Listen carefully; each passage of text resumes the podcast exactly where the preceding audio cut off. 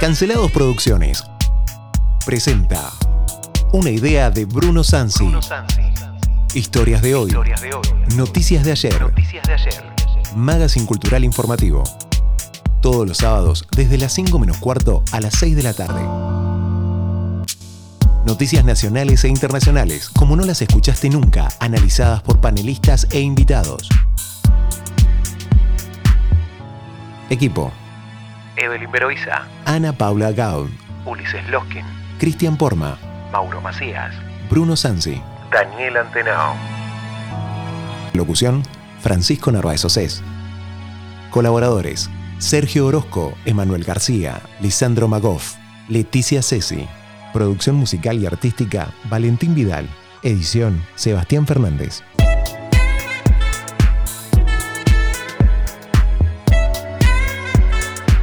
Muy buenas tardes a todos, bienvenidos a Historias de hoy, Noticias de ayer. Mi nombre, Pancho Océs.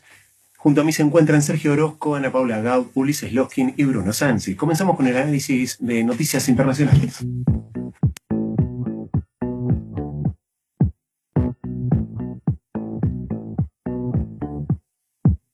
The war was lost, the treaty signed, the was not cut across the line. Noticias nacionales e internacionales.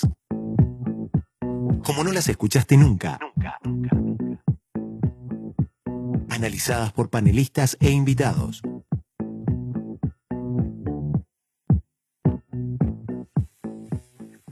Comenzamos con la primera noticia. Esta viene directamente desde Estados Unidos, algo que se está hablando hace mucho tiempo y que llega a darle un cierre. El ex policía que mató a George Floyd será condenado en junio. Esto ocurrió en Minneapolis, Minnesota. Eh, estamos hablando de Derek Chauvin, el ex policía condenado por el homicidio de George Floyd. Será sentenciado en junio y se estima una condena de más de 75 años de prisión. Sí, se lo, se lo acusa y de hecho se lo condenó de eh, tres delitos, eh, dos homicidios eh, no intencionales, le llaman ellos, que sería el equivalente a lo que sería el homicidio culposo acá en nuestro Código Penal, y un cargo de homicidio accidental, que lo más parecido que tenemos a la figura penal argentina es el preterintencional.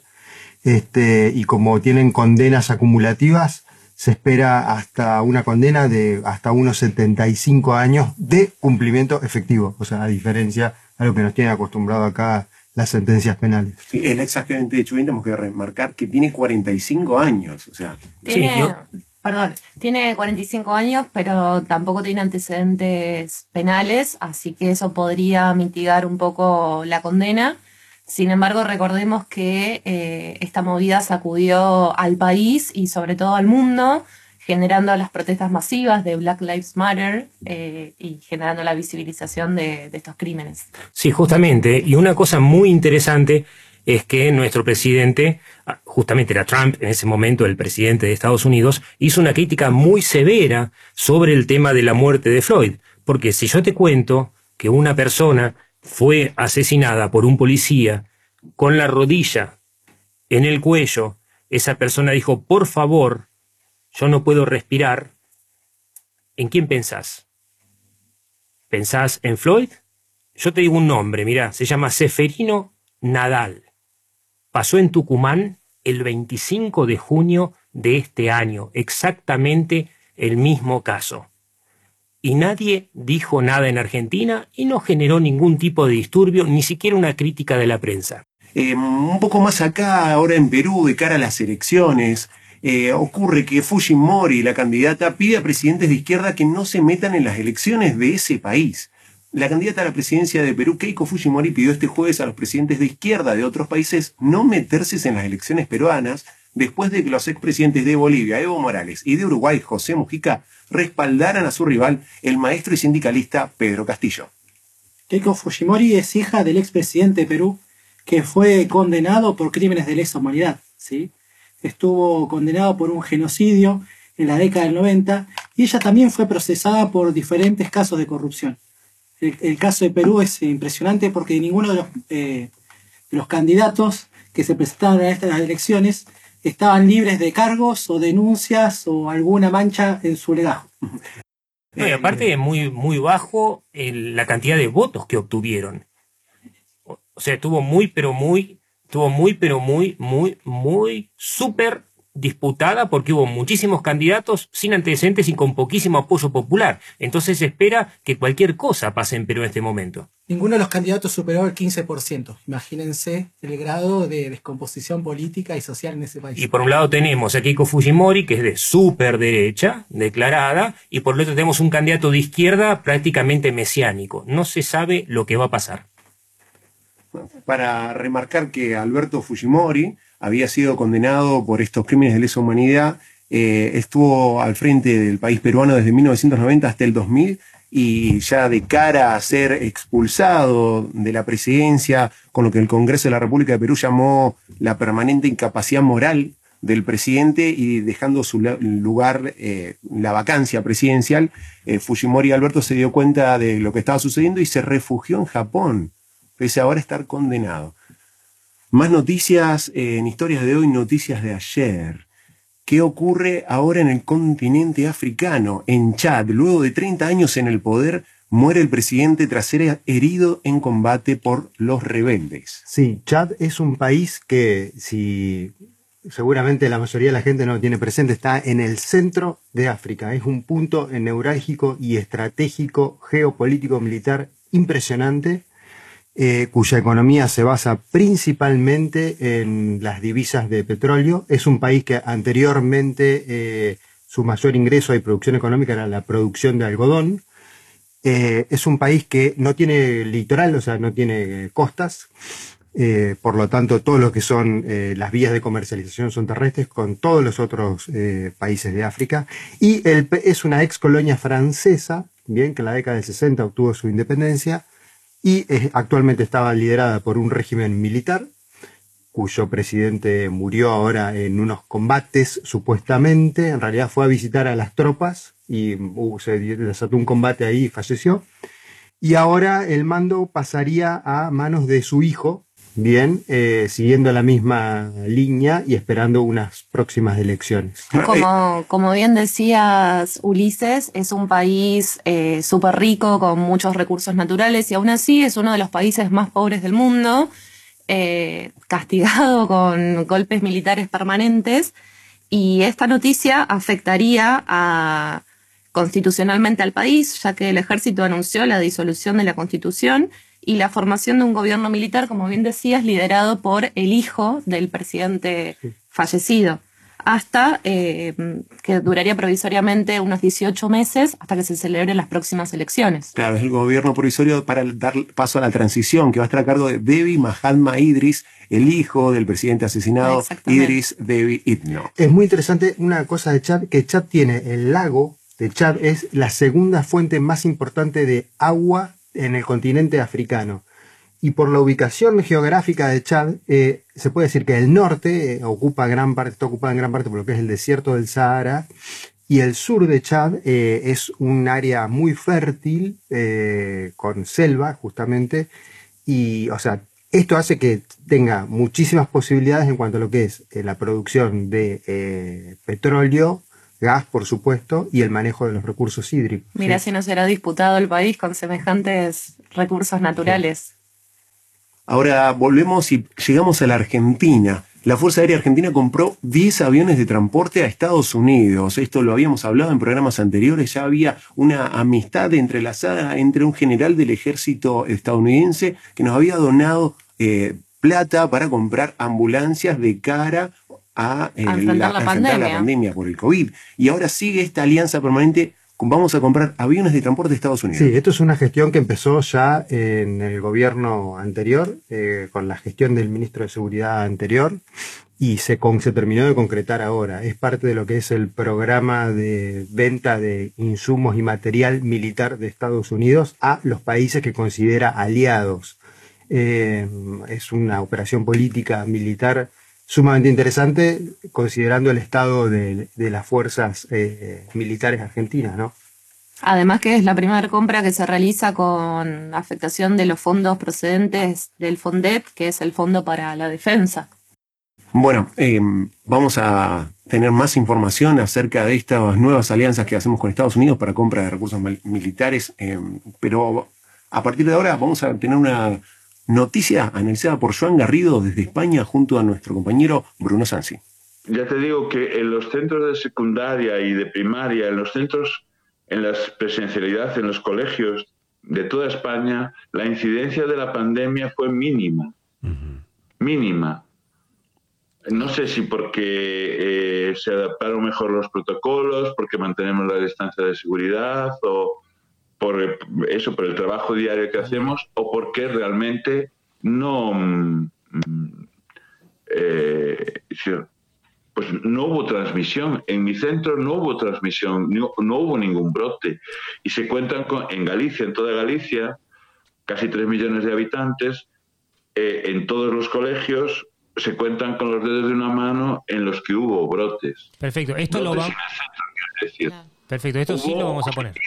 Pero que venían de las familias.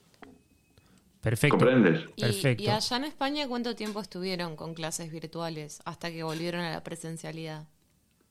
Pues estuvimos desde marzo, desde el año pasado, desde el 13 de marzo hasta final de curso. La presencialidad a final de curso fue en, en junio y hubo así una presencialidad mínima para aquellos que quisiesen ir o para aquellos alumnos con más dificultades, que no tenían acceso a Internet o todo eso, eh, pues eh, para asegurarles un mínimo de, docencia. Pero esto fue ya por finales de mayo, junio. Pero, por ejemplo, los, los, cursos altos fueron todos eh, virtuales. Pero yo no me quiero volver a ver en eso, porque yo estaba las 24 horas del día pendiente de las clases. En mi vida estuve tres días sin darme cuenta de que llevaba el pijama puesto sin poder ni ducharme cuando, fueron, los exámenes finales. Claro. Y llevaba con el pijama y colgado del ordenador, de todos los ordenadores de casa. Sí, sí, ¿Y se sintió eh, la brecha digital? Sí, sí, claro, claro, y tanto. Eh, de hecho, mm, por ejemplo, todos los ordenadores portátiles que, tenía, que tenemos en el centro, y mi centro es un centro bastante dotado en ese aspecto, fueron prestados a las familias que no podían tener, eh, que, no tenían acceso a Internet en casa. Espectacular. Eh, pero, por ejemplo, si no tenían... El gobierno autónomo envió algunos routers para, ah. con, algunas tarjetas SIM, pero tampoco muchas, ¿vale? Pero aún así, eh, digamos que si antes había diferencia entre los más pobres y los menos pobres, ¿vale?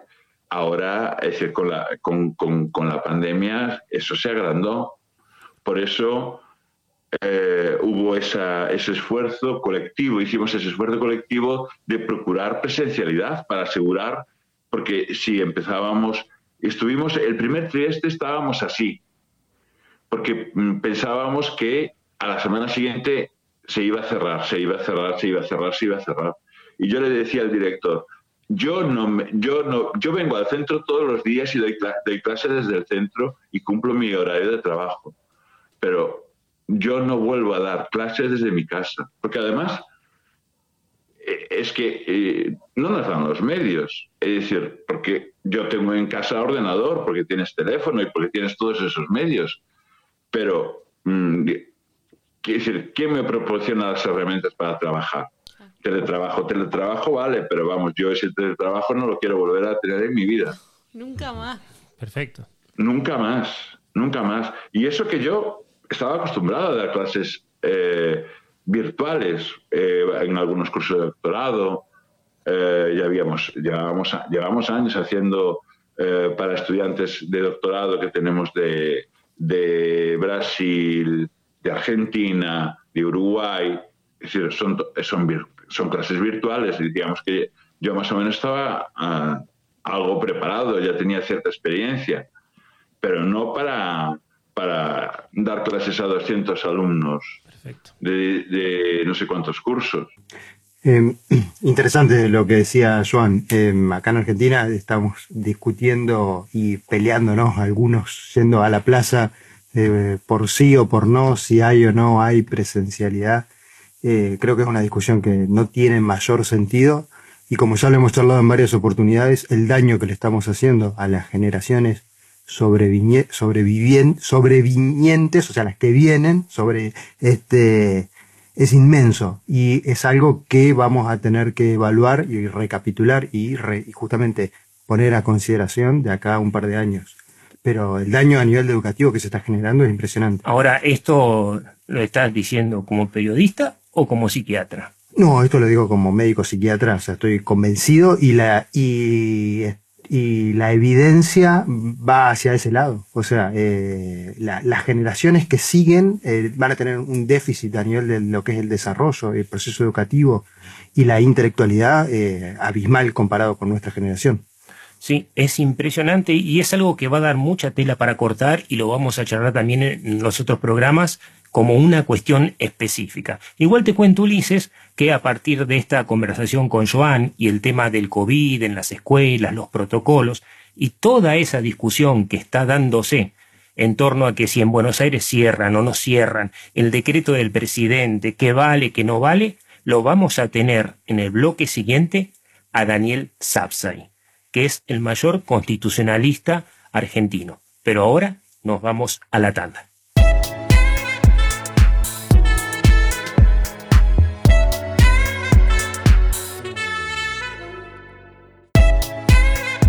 Estamos en comunicación telefónica directa con el doctor Daniel Sabzai, él es abogado, recibido de la Universidad Nacional de Buenos Aires, posgraduado en la Facultad de Derecho de la Universidad de París en Francia, profesor titular de Derecho Constitucional en la UBA, es profesor de Derecho de posgrado de las universidades de Buenos Aires, Austral, Torcuato y Tela, entre otras. Profesor invitado de la Universidad Robert Schuman de Estrasburgo, en Francia. También invitado en la Universidad de Texas, en Austin, Estados Unidos. Y la Universidad Internacional de Andalucía, en España. Es presidente de la Fundación Ambiente y Recursos Naturales expresidente de la Comisión de Juristas para la Elaboración de Gesto Jurídico Argentino, consultor nacional e internacional para el Banco Mundial, para el Instituto Interamericano de Derechos Humanos, para la Universidad de Heidelberg, del Centro de Estudios Constitucionales de Madrid, entre otros. Ha sido condecorado por el gobierno de Francia en dos oportunidades como caballero y oficial de la Orden Nacional del Mérito. Muy buenas tardes, Francisco Narváez lo saluda Daniel. Bienvenido a Historias de Hoy, Noticias de ayer. Muchas gracias por llamarme, un placer de estar con ustedes. Realmente cuando me llamaron y me invitaron, me parece una idea y un programa muy original y además hecho por jóvenes periodistas, lo cual desde ya me gusta. Buenísimo, muchas gracias. Bruno Sansi le habla, doctor Sapsay. La pregunta en cuestión eh, que habíamos dicho es respecto al conflicto que se ha desatado por el último DNU presidencial con la prohibición de circulación y con el cierre de las clases, que se ha dado sobre todo en la región del Cava y el conflicto que se desató al respecto. Eh, usted ha hecho algunas declaraciones en los medios hablando de la inconstitucionalidad de ese DNU y de una limitación constitucional de injerencia del gobierno nacional con respecto de la ciudad de Buenos Aires.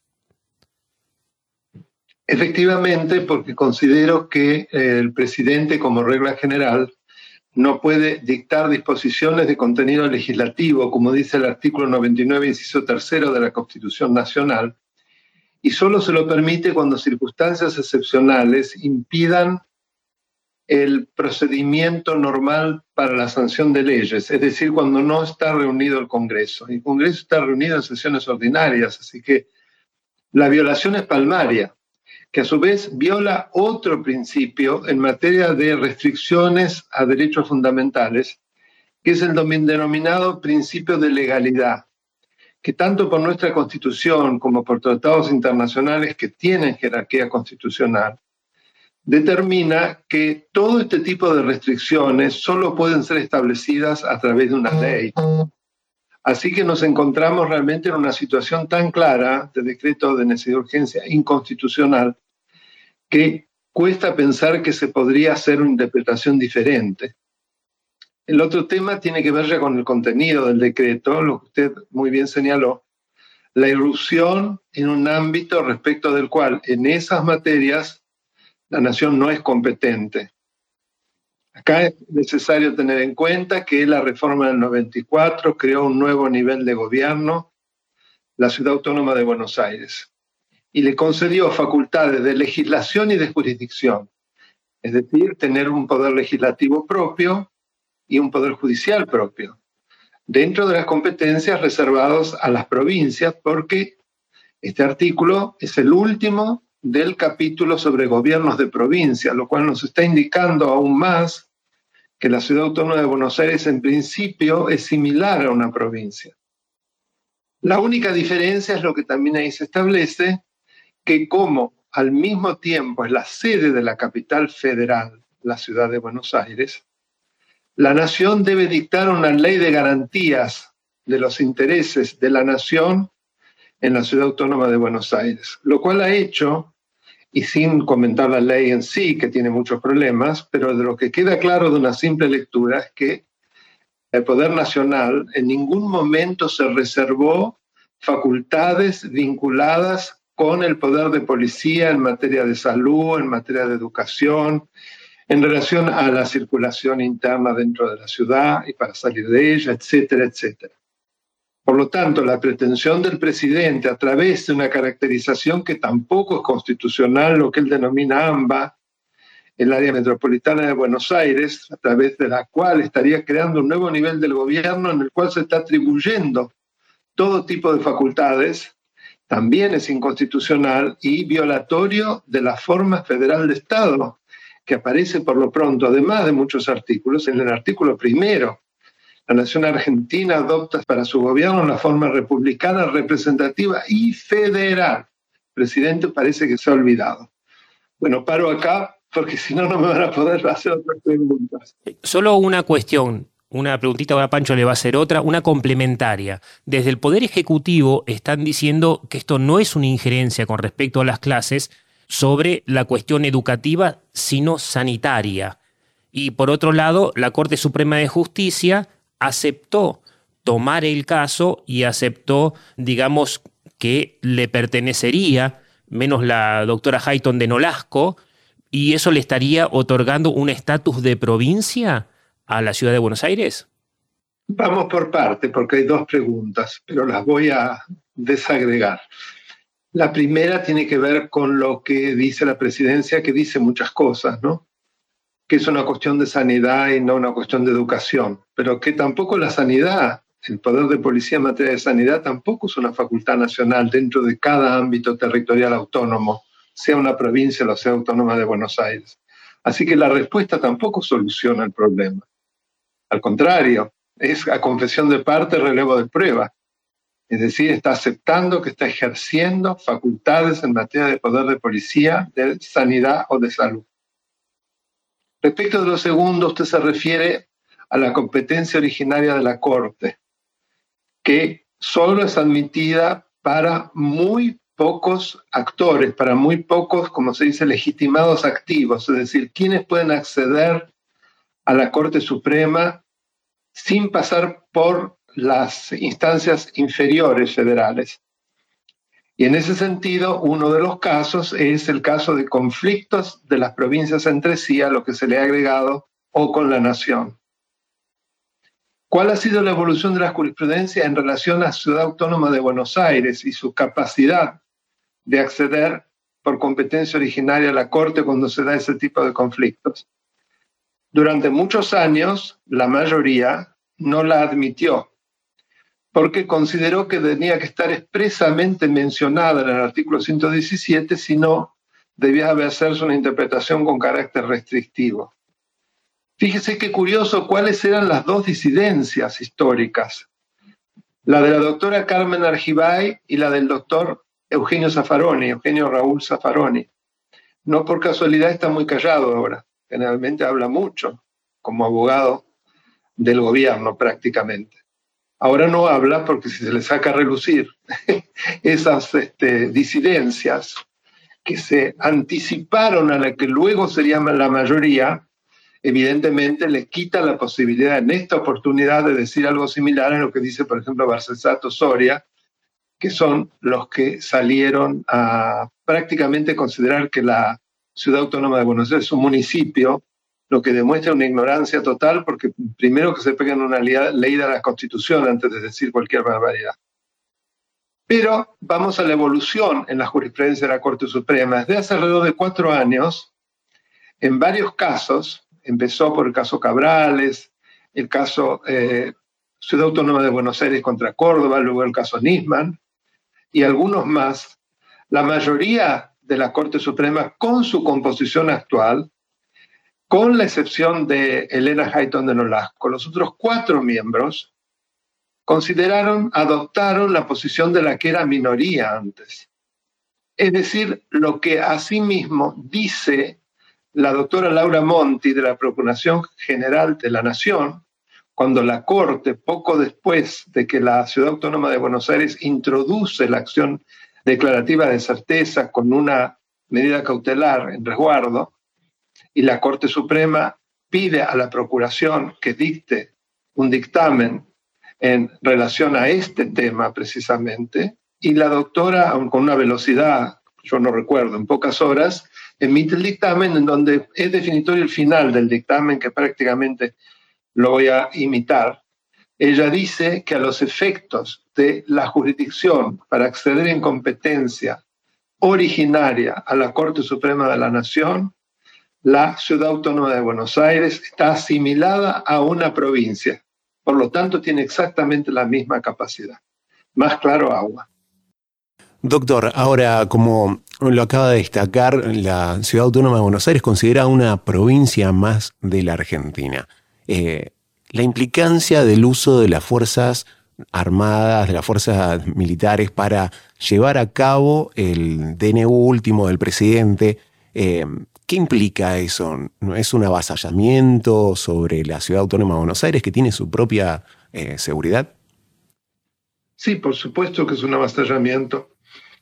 En primer lugar, no podemos decir que sea igual a una provincia por esa situación peculiar de ser el asiento sí mismo de la capital federal. No olvidemos que ese asiento no es permanente, es transitorio, porque la Constitución dice claramente hasta que la capital federal tenga su asiento en la Ciudad Autónoma de Buenos Aires, o sea que podría ser trasladada. Y este también es un criterio de interpretación, porque no hay duda que lo permanente es la ciudad, lo transitorio es el huésped, que es la nación argentina con su sede de gobierno.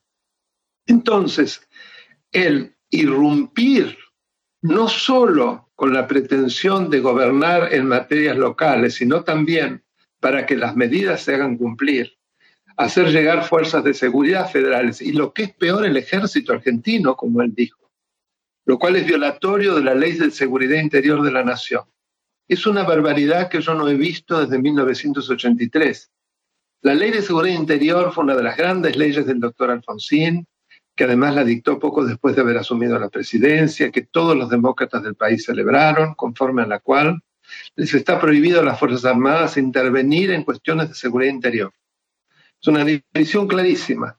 Y acá no solamente la aceptación de intervenir en cuestiones supuestamente de seguridad interior, sino que lo hace irrumpiendo dentro del marco de la competencia de un nivel territorial autónomo. Dadas estas circunstancias, eh, que el presidente Alberto Fernández ha dictaminado más mm, o cerca de 100 mm, decretos de necesidad de urgencia en lo que va de su mandato, eh, ¿terminaríamos frente a un hiperpresidencialismo autocrático? Es que ya estamos en un hiperpresidencialismo, no le quepa la menor duda. A lo largo de más de un año, la gran mayoría de las leyes, de las normas generales y abstractas que nos rigen, han sido dictadas por el Poder Ejecutivo y no por el Legislativo. Si eso no implica una señal de hiperpresidencialismo que por lo menos se acerca mucho a una dictadura, no sé qué lo es. Lo que pasa es que hay muchos reaseguros sociales y todavía sectores importantes del Poder Judicial que resisten y es lo que lleva a que algunos de los eh, funcionarios de gobierno, en particular del gobierno de Kisilov, de Kisilov hablan de que eh, la ciudad de Buenos Aires está preparando un golpe de Estado, que la Corte Suprema no deja gobernar al presidente, es decir, típicos argumentos propios de dictadores. Usted, eh, doctor, recordamos a la audiencia que estamos hablando con el doctor Sabzai, uno de los constitucionalistas más importantes, sino el más importante del país en este momento, y el año pasado, junto con un conjunto de científicos e intelectuales, firmó una carta diciendo que el Estado Nacional o el país corría peligro de que la República quede desplazada por una infectadura. Lo recuerdo perfectamente, todos los que lo hicimos, en particular Sandra Pita, exactamente, era la que encabezaba y la que tuvo la idea, una importante científica de CONICET, había muchos nombres famosos, Sebrelli, Kovadlov, Agin, podríamos seguir. En principio fuimos 300 y después más de 1000. Sostuvimos eso, entre otros conceptos, obviamente, y era más que nada lo de infectadura como término, lo necesario para generar conciencia. Lamentablemente no nos hemos equivocado, ¿eh? porque estamos cada vez más camino a una infectadura. Doctor Sapsay, con respecto a la intervención del Poder Ejecutivo, no solamente en lo que se refiere a estas cuestiones de los DNU presidenciales que podrían pasar por el Congreso o correspondería que pasen por el Congreso, ¿percibe usted, o por lo menos en los medios está instalado como discusión política, la intervención a favor del Estado por una reforma de la justicia. Y esa reforma de la justicia, algunos dicen que está dirigida a un cierto sector político para conseguir la impunidad de algunos políticos importantes, pero que no abarca la justicia en lo general, sino con respecto a cuestiones de procesos de corrupción. A ver, eh, se trata de un proyecto que ya lleva, creo que por lo menos ocho meses, cerca de un año, si no me equivoco, se presentó, se obtuvo la media sanción en el Senado eh, en mayo o junio pasados. Si pronto vamos a cumplir un año. Y que está estancado en la Cámara de Diputados, porque efectivamente, por un lado, ese pomposo título Reforma de la Justicia es en realidad Reforma de la Justicia Federal Penal. En particular lo que les interesa a los poderosos, es decir, aquellos que juzgan temas de corrupción, de narcotráfico y otros delitos de carácter federal, que son los menos, pero los más graves, lavado de dinero, eh, tráfico, de, tráfico de personas, etc. Pues bien, esa reforma, yo he sido muy crítico, además a mí me invitaron en su momento durante las sesiones en el Senado para que informase, para que diera mi opinión, muy crítico. Afortunadamente quedó estancada en la Cámara de Diputados, donde el oficialismo necesita unos 12 votos para lograr el quórum y mayoría propios, pero no los logra. Ahora ya se lo da prácticamente por estancada. Y casi lo mismo pasa con otro proyecto que es un poco más nuevo, pero que debe tener ya unos cinco meses seguro, que es la reforma de la Procuración General de la Nación. No le quepa duda que ambas, apenas uno se pone a leerlas, tiene un objetivo bien claro, la impunidad de Cristina Kirchner, de su familia y de sus adláteres. Plan que se puso en marcha desde el día que asumió Fernández y que se ve, eh, se verifica a través de acciones casi diarias, que ya pueden ser la colocación en los órganos de control de amigos o, por ejemplo, de Zanini, que curiosamente es alguien que está procesado por delitos de defraudación contra el Estado y que al mismo tiempo es el abogado del Estado, el jefe de los abogados del Estado, algo único en la historia, junto con otros, o por ejemplo el caso de Félix Cruz en la ofensiva anticorrupción, que renunció al denunciar a los funcionarios de la actual administración por delitos contra la administración pública. También se verifica a través de eh, iniciativas diarias de tratar de ensuciar la figura de jueces y de fiscales, tratar de sacar a los empujones al Procurador General de la Nación provisorio para poner un amigo, tratar de destruir prueba en procesos. Bueno, les ha ido mal prácticamente en todas las iniciativas, pero siguen presionando porque son constantes y además saben lo que se juega es muy grave porque pueden ir presos. Esto es el cómo los partidos políticos van colonizando los diferentes estamentos judiciales para sacar provecho para sí. Ahora ha estado dando algunas notas, doctor Sapsay, con respecto a qué sucedería con adelantar las elecciones. Bueno, se habla de postergar, ¿eh? Perdón, de postergar las elecciones. Tenía una noticia para mí.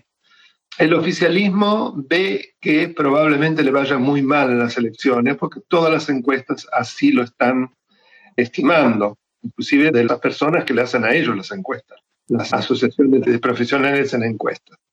Entonces lo que tratan es ya sea de que no se hagan las pasos, las primarias abiertas, simultáneas y obligatorias, o por lo menos postergarlas, postergar asimismo las elecciones generales en sí, Lo cual me parece algo realmente espantoso, más allá de si nos gusta o no nos gustan las pasos. Ya estamos metidos en el proceso electoral y todavía no sabemos cuándo se va a votar, si se va a votar en internas, en primarias o no, cuándo se va a votar para las generales. Me adelanto a decir que la posibilidad de postergar las elecciones generales es abiertamente inconstitucional.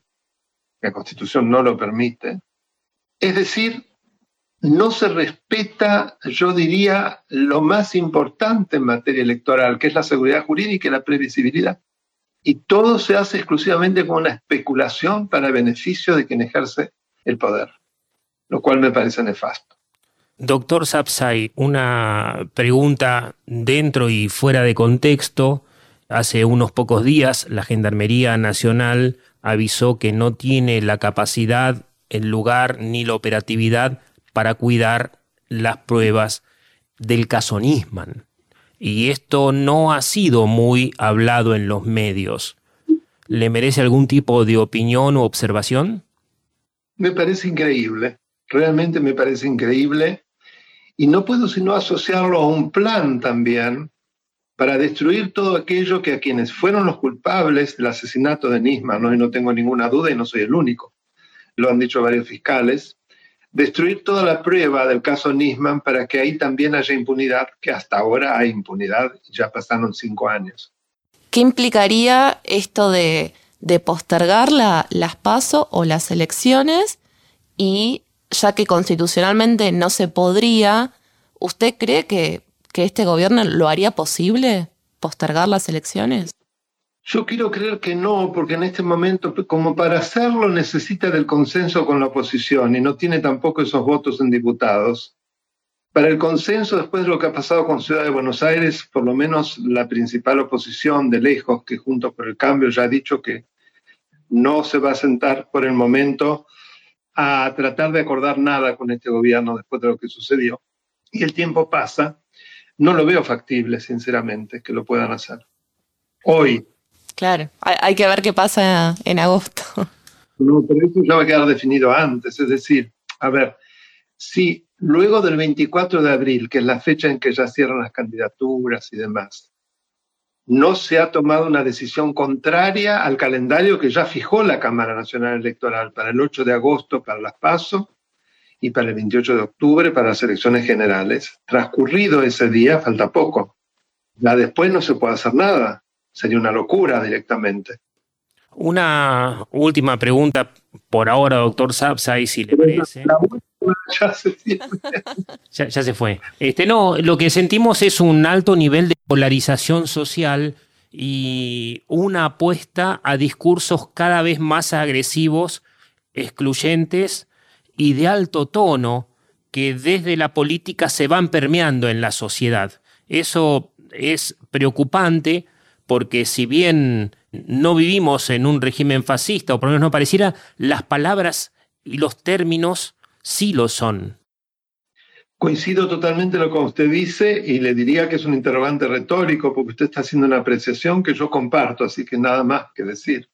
Perfecto. Eh, doctor Sapsay, usted eh, siempre suele hablar de su canal de YouTube. Eh, cuéntenos. Bueno, eh, la pandemia a veces también genera posibilidades de hacer cosas que uno no había pensado antes. Eh, el verdadero estimulador de la creación del canal de YouTube, Daniel Alberto Sapsay en YouTube, fue mi hijo Sebastián, que es un músico, un gran guitarrista. Él ya tiene su canal de YouTube de música. Y hacía tiempo que me decía, mira papá, ¿por qué no te decidís? Yo me ocuparía de todos los aspectos técnicos, de impresión, de formato, etc. La verdad que siempre lo había pateado porque me parecía algo muy complejo, pero con la pandemia, en abril pasado, hace exactamente un año, me decidí. Y ha sido un éxito realmente conmovedor para mí. Aprovecho para agradecer. Ustedes saben que nos estamos acercando a los 50.000 suscriptores, lo cual para un canal educativo es un verdadero récord y habla también de la eh, necesidad de tanta gente para informarse sobre cómo funciona una república, porque el canal de YouTube tiene distintas secciones. La primera son eh, videos que yo grabo, que no duran más de ocho minutos, entre cinco y ocho minutos, hay algunos de diez minutos, en donde voy desarrollando los grandes temas del Estado de Derecho. empezando por qué es una constitución, qué son los derechos fundamentales, qué es la división de poderes, etcétera, etcétera. Así debe haber por lo menos 50 videos de esos. Hay otra sección en la cual eh, se suben entrevistas, las que yo tengo a diario. Mi hijo selecciona, así que les voy a pedir que me manden esta. Así la subimos, porque sin duda creo que hemos podido hablar mucho.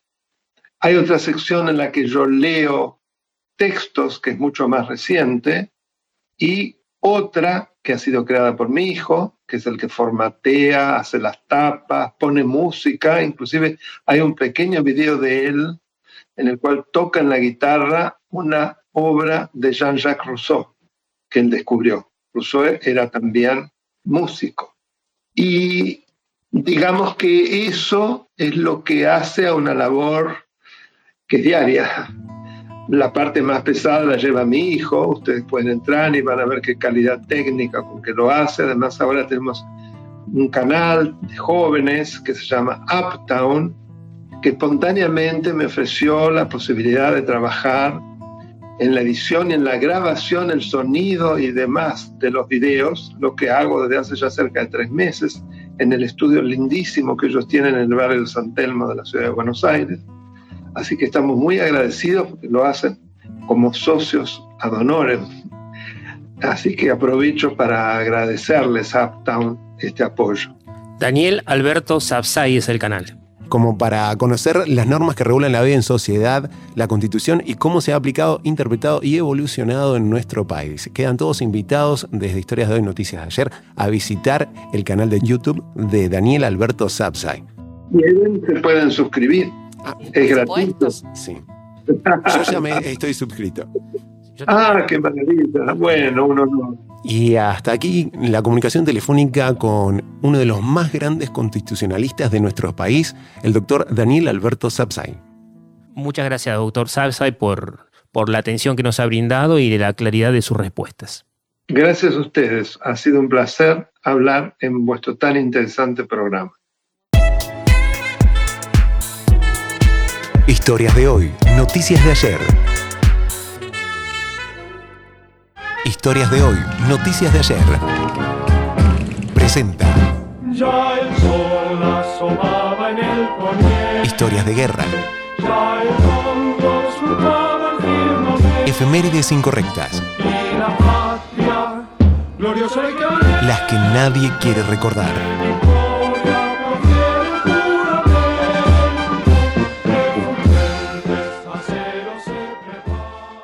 Comenzamos con efemérides incorrectas de esta semana.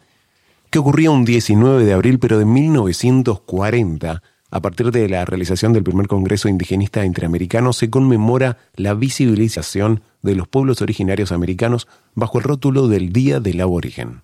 En Argentina, a partir del año 1945, se adhiere a esta conmemoración y es recién en 1984 que por las mismas organizaciones católicas de América Latina que defienden los derechos indigenistas es que deciden alargar esta conmemoración a que sea una semana, desde el día 19 al 25 de abril.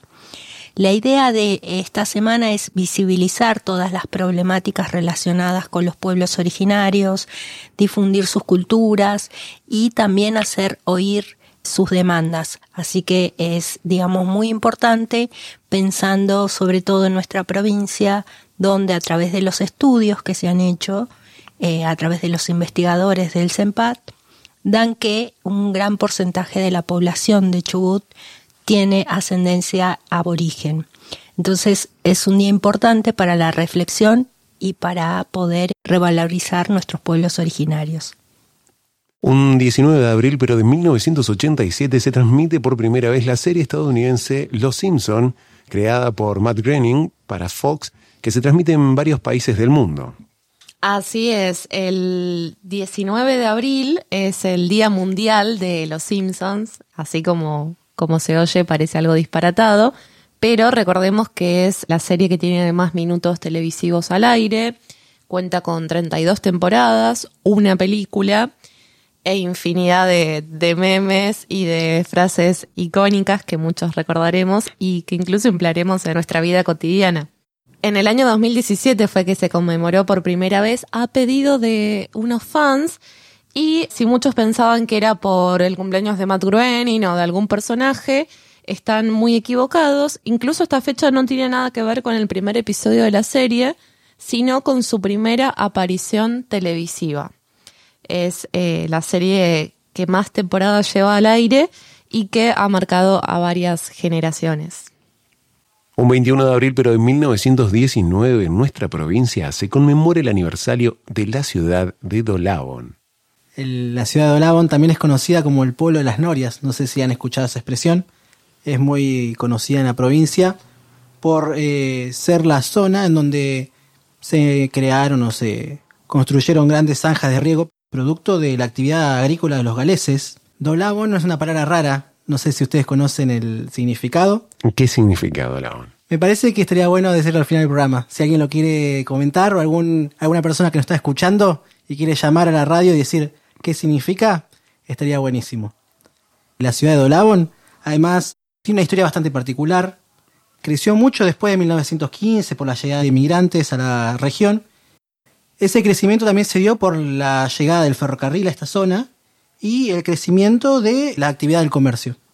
El 22 de abril, pero de 1616, muere Miguel de Cervantes Saavedra, novelista, poeta y dramaturgo español. Considerado la máxima figura de la literatura española, es mundialmente admirado por haber escrito el ingenioso hidalgo Don Quijote de la Mancha, segundo libro de la historia en números de ediciones y traducciones. Escuchamos a Joan Garrido, filólogo español. En Cataluña también se celebra el Día del Libro, Sí. eh, que es el San Jordi. Y la tradición dice que hay que regalar una rosa y un libro. Hay un pan de San Jordi para conmemorar esa fecha. Y por otro lado, en toda España se celebra el Día del Libro, que coincide con ese efemérides y además que casualmente coincide también con la muerte de Shakespeare. Entonces se conmemoran esas dos cosas. Entonces eh, las librerías están abiertas, hay promociones especiales, hay como ferias del libro. ¿Y entre Cervantes y Shakespeare con quién te quedás? ¿O cuál preferís? Literariamente yo me quedo con Cervantes. ¿Por qué? A ver, así como todo el mundo dice que todo el mundo conoce el Quijote, pero realmente hay muy poca gente que se lo haya leído. Yo me lo leí tres veces. La primera vez que lo leí tenía 17 años y me acuerdo de morirme a carcajada limpia con muchas de las anécdotas que se cuentan en el Quijote en aquel entonces sin entender mucho lo que se decía por el lenguaje de la época, porque claro, estamos hablando de un español del siglo XVI. Un 22 de abril, pero de 1985, en Argentina inicia el juicio a las juntas militares. El presidente del momento, Raúl Alfonsín, sancionó el decreto 158 a través del cual ordena procesar a las tres juntas militares que dirigieron el país desde el golpe militar del 24 de marzo de 1976 hasta la Guerra de Malvinas. Este es un hito interesante porque eh, muchas veces en la historia argentina, sobre todo lo que es la historia reciente, se tiende a olvidar o dar por sentadas cuestiones. Por ejemplo, aquel famoso acto del 24 de marzo en la ESMA, en el cual el presidente Kirchner sacó el cuadro de Jorge Rafael Videla, porque decía que no merecía estar ahí como presidente, y dijo que era la primera vez que el Estado Nacional se iba a hacer cargo de tratar y de juzgar estas cuestiones, de juzgar a los militares y tratar la cuestión del genocidio en Argentina, cuando en realidad, ya inmediatamente después de la asunción de Alfonsín en el año 1983 y después de creada la CONADEP, la Comisión Nacional para Desaparición de Personas, donde se juntan justamente los testimonios de aquellos que habían sufrido la tortura y el asesinato en manos del régimen militar y los diferentes secuaces que tenía este régimen, ahí ya en base a esos testimonios se hace el primer juicio a las juntas, es el fiscal Estracera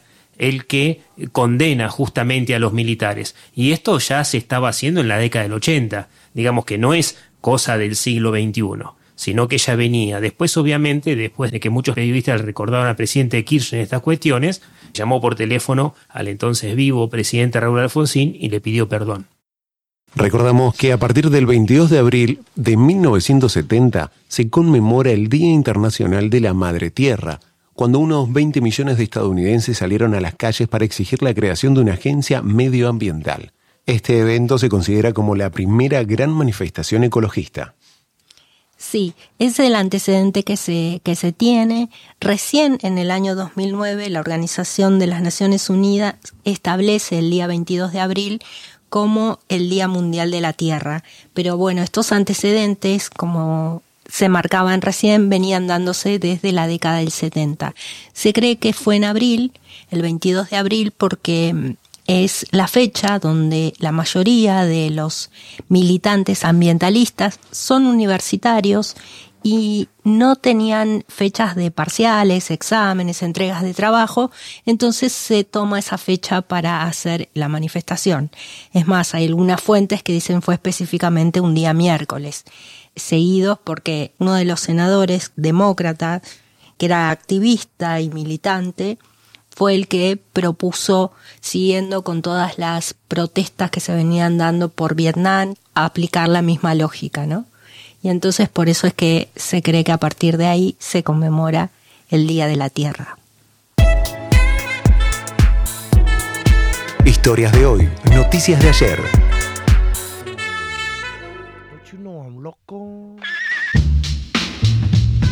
Bienvenidos a Rapeando en el Barrio, mi nombre es Dani Antenao y les traemos este segmento en el cual te vamos a contar un poquito de lo que es la cultura en el barrio, ¿no? Los diferentes artistas que tenemos aquí en la zona, todos los sábados junto al equipo de Historias de Hoy, Noticias de Ayer. Nuestro primer invitado es Nico, popularmente conocido como Shelka, no solo aquí, sino también a nivel internacional. Decimos muy buenas tardes, Shelka. Bienvenidos a Rapeando en el Barrio. ¿Qué tal? Muchas gracias. Eh, muy contento por la invitación y saludo para toda la audiencia, toda la gente que esté escuchando. Cuánta gente y pocas mentes estoy pensando Tanta boca cerrada y una sola preguntando ¿Hasta dónde llega esto? Basta de mentiras y embosteros que nos están gobernando Que se envician y vengo hace poco más de 15 años. No le mostraba mis canciones a nadie en realidad. Hice una canción en jeringoso, por casualidad un amigo escuchó y bueno, empezaron a escuchar todo. La marcha del obrero que sigue soportando. Mi familia, una familia humilde, ahora mejor, antes era muy humilde. Crecimos así. Antes de empezar a escuchar rap, escribía. Escribía poesía. Después conocí el rap y se me hizo más fácil escribir mis canciones. Es injusto, poca fuerza para seguir, para pensar lo justo. Empecé escuchando Cypress Hill. loco. Pero era como más de calle, todo lo que escuchaba, lo que vivía en ese momento. Me gusta Chiste MC, Cancerbero, me gusta Nach, español. No tengo muchos muchos artistas que me gusten, siempre es uno que hace algo, dice algo que no me gustó y se me cayó el ídolo y hay cosas que no se pueden tolerar. Un ejemplo, Calle 13, Residente hablando sobre la rima consonante, tirándole a una persona ciega en una canción. Lo que a mí me cae bien es lo que está bien, lo que a mí me cae mal es lo que está mal para mí. Cada persona tiene su, su percepción. Y la misión es que seguir resistiendo. Mis amigos, todos raperos, éramos seis, raperos entre Leo, nos juntábamos donde está la caja, la biblioteca, y nos juntábamos a hacer batallas entre nosotros y nos turnábamos para ser de jurado y para competir. Y ahora es una movida re grande. Está Biflow todavía, una chica que ahora es profesora de danza en Cuba. Yo me fui de, de bastante chico de mi casa. Tenía 17 años cuando me fui, trabajé y volví ya grande, otra persona. Estuve 10 años viviendo en Santa Cruz y cuando volví no encontré las cosas igual. Ya estaba con una productora que era de Caleta Olivia, terminó ese trato que teníamos y me metí acá con la gente de- del Valle Producciones. Para pensar lo justo es necesario para vivir mientras Soy más escuchado en otros lados que acá. Me rebancan en México y amo a la gente de México. Estuve una semana en el top 10 de Monitor Latino allá. En Chile también participo siempre en la Good Level, que es el evento de hip hop más importante de Latinoamérica. Estuve cuatro años seguidos. Este año también iba a estar, que iba a ser el quinto, o sea, el fin del 2020, pero bueno, la pandemia. Estuve en la fiesta del asado, la fiesta de la manzana, el festival del marinero en Santa Cruz, estuve en el Calafate, estuve en Ushuaia, estuve en Misiones, Córdoba. Recorrí bastante acá. Nunca fueron eventos de solo hip hop. Yo me subía al escenario y yo me bajaba y subía a la princesita Karina, ¿viste? Eh, lo prefiero, ¿eh? Porque si el pueblo se atrasa, sabe más. Eh, siempre arranco con la guitarra y voy probando, voy probando. Bueno, después uso FL Studio, paso a la compu y con las notas que saqué en la guitarra las empiezo a probar en un piano, capaz que queda mal, lo pruebo en, otro instrumento. Las pistas las sigo haciendo yo, por ahí me los mezclan, me los masterizan. eh, Samir, un capo. Resistiendo. Lo último que había sacado es Desorden, que es un disco donde saco mi lado oscuro. Está en mi Instagram, eh, Nico-Y23. La pandemia nos partió al medio a todo. Siempre tuve mi trabajo aparte y creo que zafé bastante por eso. Igual el 50% de mi vida dependía de la música también y fue difícil, pero creo que a otra gente lo golpeó más y se vio, se vio.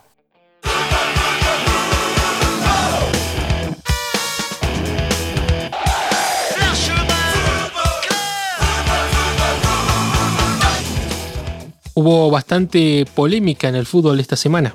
Mucho movimiento, mucha polémica, mucho desconcierto también porque están todos alterados con esto que apareció de la nueva Superliga Europea. Así es, movimiento de hinchas, movimiento y opiniones de entrenadores. Y en una de esas está el argentino Bielsa también dando su opinión sobre algo bastante polémico. ¿Querés escuchar lo que dijo? Perfecto. Vamos a escuchar qué dijo Bielsa después del partido de su equipo, el Leeds de Inglaterra, contra el poderoso Liverpool.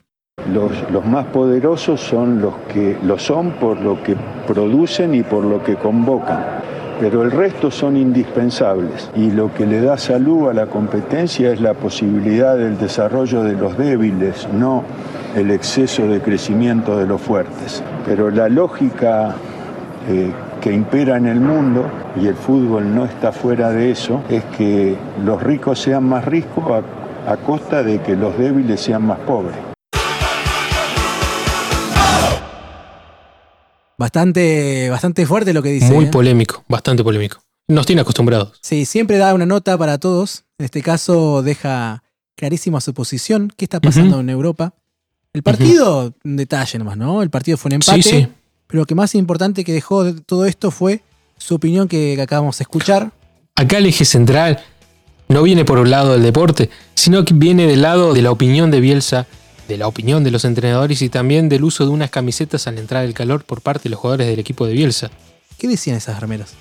Y decían algo así, en inglés obviamente, el fútbol es de los fans, el fútbol es de los hinchas. Qué bueno es este ejemplo porque nos da la idea o la pauta de todo el proceso que se está viendo en el fútbol.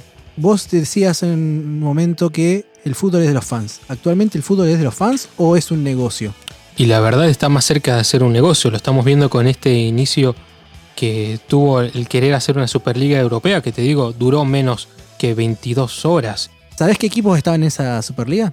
Es un grupo bastante cerrado de dos equipos que uno piensa, bueno, va a haber un representante o varios representantes de cada país, de cada potencia futbolística, pero en realidad es bastante sectario y polariza mucho más el fútbol y lo hace ver verdaderamente como un negocio, no como mérito deportivo, sino como mérito eh, económico. ¿Qué te pareció a vos, Sergio?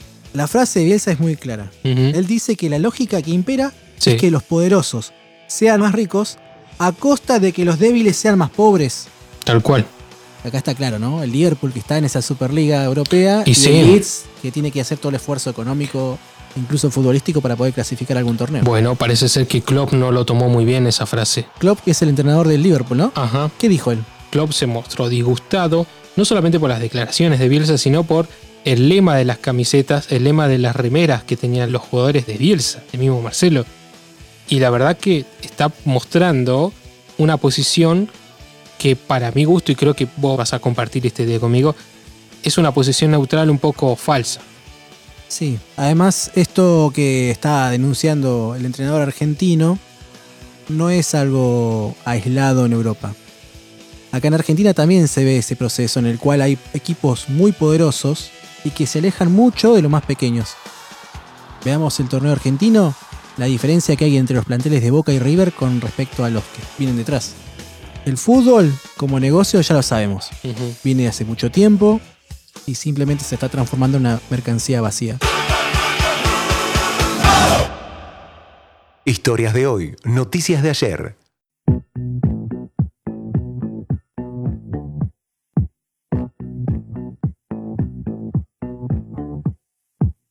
The war was lost. Escuchábamos a Emanuel García y Sergio Orozco analizando esta noticia del fútbol internacional y cómo está cambiando. Sí, le damos la bienvenida a Daniel Antenao, que va a estar por lo menos al, como mínimo de forma quincenal con esta sección de Rapeando el Barrio.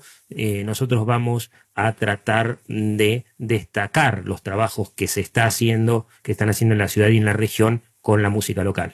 Habíamos preguntado a la audiencia que se comunique con nosotros para decirnos si sabía lo que significaba Dolabon. Se han comunicado con nosotros y qué, cuál ha sido la respuesta, Ana. Así es. Eh, la respuesta que más se repitió fue eh, que es un proviene del galés. eh, el nombre de Olabon significa vuelta de río o prado junto al río. No sé si tenían esa información. Yo no contaba con ella. Mira vos. Para nada. Ahora continuamos con el análisis de noticias internacionales y una que había quedado dando vuelta es el Perseverance, que es esta nave que viajó desde Estados Unidos, partió hacia Marte y ha llegado allí a lograr transformar el dióxido de carbono en oxígeno. Sí, aparte el SpaceX salió ayer, antes de ayer, no recuerdo bien, eh, una misión tripulada que ya esta mañana se había acoplado a la estación espacial. Pero ¿por qué es importante lo de Marte, Ulises? El, primer, el experimento este que se hace es uno de los tantos experimentos que va a hacer el Perseverance eh, con los instrumentos que lleva. Y este es un, un experimento muy interesante porque lo que hace es tomar el dióxido de carbono de la atmósfera de Marte, que es el elemento predominante. La atmósfera de Marte es una atmósfera Dos moléculas de oxígeno y una... y una de carbono, De justamente. Lo que hace es, la, la atmósfera de Marte es una atmósfera muy liviana, o sea, eh, comparada con la atmósfera de la Tierra. Y lo que hace es calentarlo, someterlo a altas temperaturas y separar las moléculas, por un lado el eh, monóxido de carbono y por el otro lado oxígeno. Aparentemente en, en una hora produjo algo de 5 gramos o 6 gramos de oxígeno, que sería el equivalente a lo que podría consumir un astronauta en 10 minutos de actividad física normal. Esto con energía solar. El mismo Perseverance es un rover. Algunos dicen, ¿qué es un rover? Un rover es un vehículo espacial. Un vehículo espacial. Acá hay una, una marca que se llama Land Rover, Land Rover, sí. exactamente, que significa el rover de la Tierra, pero es un es como un cuatri espacial con muchísimas eh, receptores de luz solar justamente y es lo que le da la energía. Pero que haya aire en el espacio también significa que no solamente un hombre puede volver, sino que puede haber combustión para la vuelta. Claro, permite el, el transporte Permite para el futuros transporte, sí. viajes. Y de hecho, una de las pruebas que se hizo fue justamente con el Ingenuity, que fue el que el pequeño dron que logró volar ahora, eh, que es la primera vez que vuela un elemento. con un chip Snapdragon de los viejos celular. celulares. Y ahora, para cerrar, ¿qué tenemos, Pancho? Tenemos este artista que escuchamos en el bloque de Rapeando de en el barrio y él es Shelka y bueno, antes de darle paso a que escuchemos y nos vamos a despedir con un tema de él, nosotros les decimos eh, gracias por escucharnos y nos volvemos a reencontrar el próximo sábado 16.45 historias de hoy, noticias de ayer. Muchas gracias.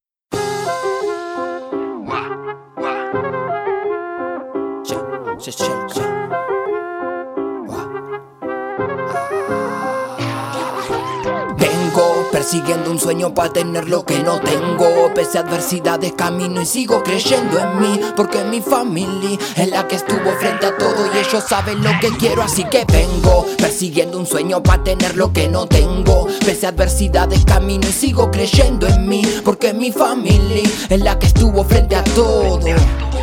Rapa al rayo de las sombras de soleados versos fríos, callos masivos en vano, golpes en cuerpo sufrido, viro con torpeza y miro cómo ha pasado el tiempo. La historia se hizo cuento y las agujas dieron giro, no van a volver atrás como el compás que pasó. Caduco medio su entorno, retorno mi entorno al son.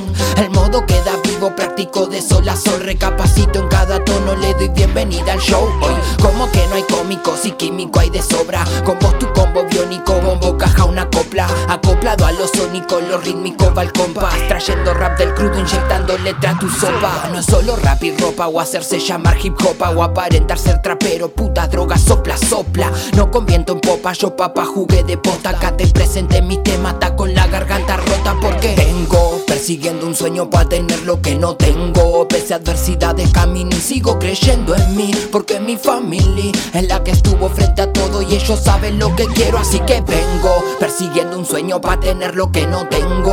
Pese a adversidades camino y sigo creyendo en mí Porque mi familia es la que estuvo frente a todo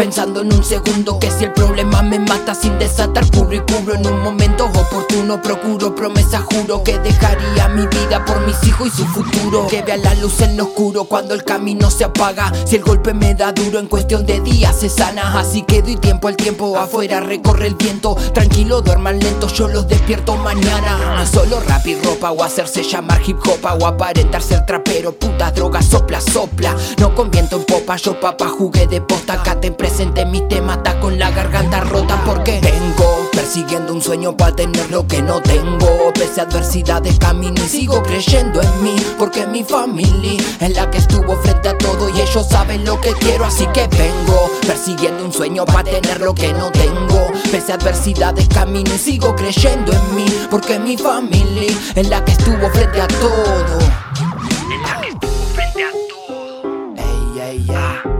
desde Trelew, Chubut, Patagonia, Argentina y esto suena. Esto suena. Gua, gua, gua. Vengo persiguiendo un sueño para tener lo que no tengo. Es que el arte es underground, bro.